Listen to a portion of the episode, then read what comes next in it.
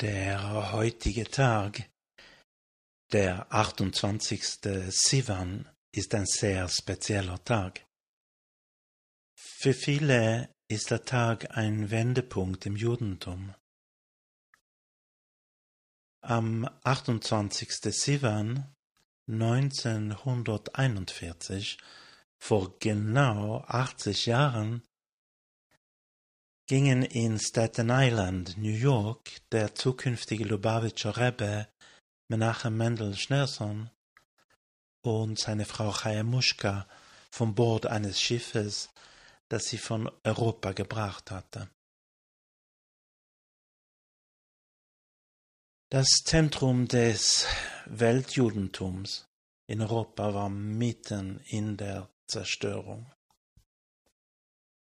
jüdisches Leben und jüdische Traditionen standen am Rande der Vernichtung. Als Menachem Mendel Schneersohn Rebbe wurde, machte er es sich zum Ziel, jeden Juden mit Liebe zu finden, so wie sie einst aus Hass gesucht wurden. Die grenzenlose Liebe des Reben zu allen Juden ist legendär. Er unternahm außerordentliche Anstrengungen, um jedem Juden zu helfen, geistig oder materiell, unabhängig vom Ort oder vom spirituellen Stand. Der Schmerz eines jeden Juden war sein Schmerz. Die Freude eines Juden war seine Freude. Zwei Jahre nach seiner Ankunft in Amerika stellte der Rebbe das Buch Hayom Yom zusammen. Welches Thema hat er wohl für den heutigen Tag ausgewählt? Der Tag, an dem alles anfing. Mit dem, was man helft der Iden in Panossa, is alle Schare Hecholoi Soelionim seinen für ihm offen. So steht es im Hayem heute.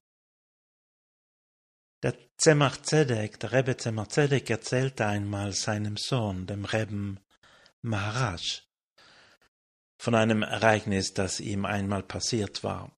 Und dann schloss er, jemandem mit seinem Lebensunterhalt zu helfen, auch wenn es sich nur um einen Verdienst von 70 Kopkes handelt beim Verkauf eines Kalbes, öffnet alle Tore zu den himmlischen Palästen.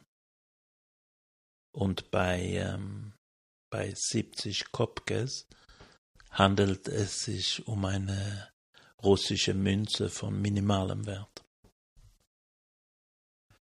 Und der Rebbe sagt weiter, als der Rebbe Marasch viele Jahre später die Geschichte erzählte, fügte er hinzu, idealerweise sollte man den Weg zu den himmlischen Palästen kennen. Aber es ist eigentlich nicht entscheidend nur das macht nicht aus.